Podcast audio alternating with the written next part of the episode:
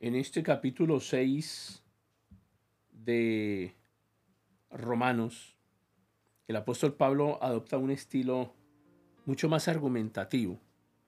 En cambio, no usó ese mismo estilo en los primeros cinco capítulos a donde trató el tema del pecado.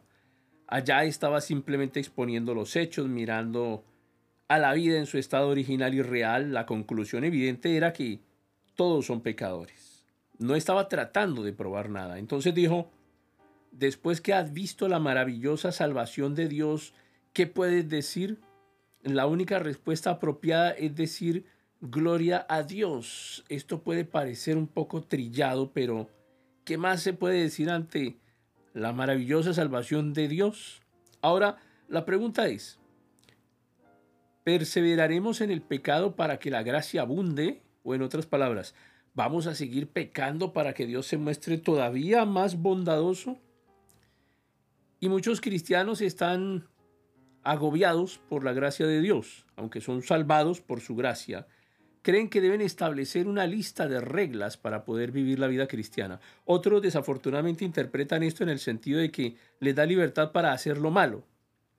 El versículo 2 de este capítulo 6 de la epístola a los romanos nos proporciona la respuesta directa de Dios a la pregunta de que si cuando uno es salvado por medio de la gracia puede perseverar en el pecado o no. Y el versículo dice, de ninguna manera, porque los que hemos muerto al pecado, ¿cómo vamos a vivir aún en él?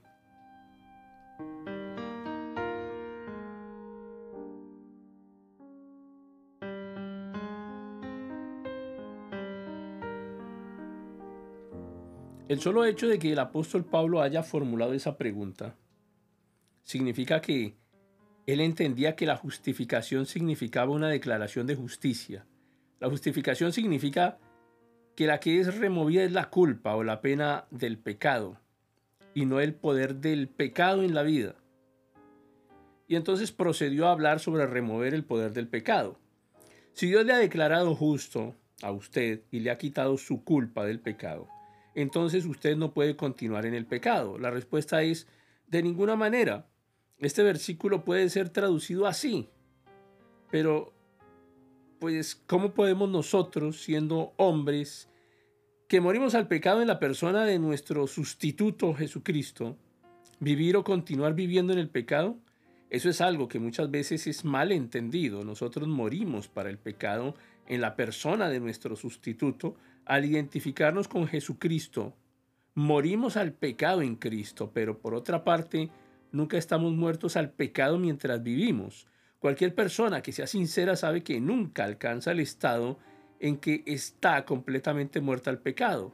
Logra alcanzar el estado en el que su deseo es el de querer vivir para Dios, pero reconoce que todavía tiene la vieja naturaleza controlada por el pecado.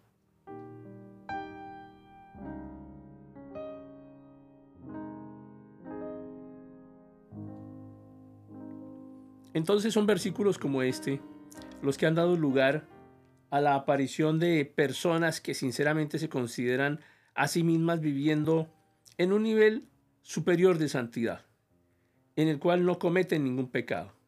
La escritura dice que hemos muerto al pecado. Esa es nuestra posición, pero nunca estamos muertos al pecado en esta vida, porque tenemos una naturaleza pecaminosa activa, que tiene una gran fuerza e influencia en nuestros pensamientos, en nuestras acciones de cada día. ¿Qué quiere decir entonces cuando la Biblia dice, con Cristo estamos juntamente crucificados? Y bueno, quiere decir que cuando Cristo murió hace más de dos mil años al identificarnos espiritualmente, nosotros también morimos con Él, fuimos resucitados en Él y ahora estamos unidos a un Cristo vivo. Esta es la gran verdad expresada en la Biblia. Ahora, yo no he crucificado la vieja naturaleza. No sé en cuanto a los demás, pero yo no he tenido ningún éxito en crucificarme a, mí mismo. Lo interesante para usted es que una persona puede quitarse la vida de muchas maneras, pero una persona no puede matarse por medio de una autocrucifixión. Físicamente le resultaría imposible clavarse a sí misma los clavos. Bien, entonces continuemos ahora con el versículo 3 de este capítulo 6 de la epístola a los romanos. Bueno, continuaremos en el próximo episodio.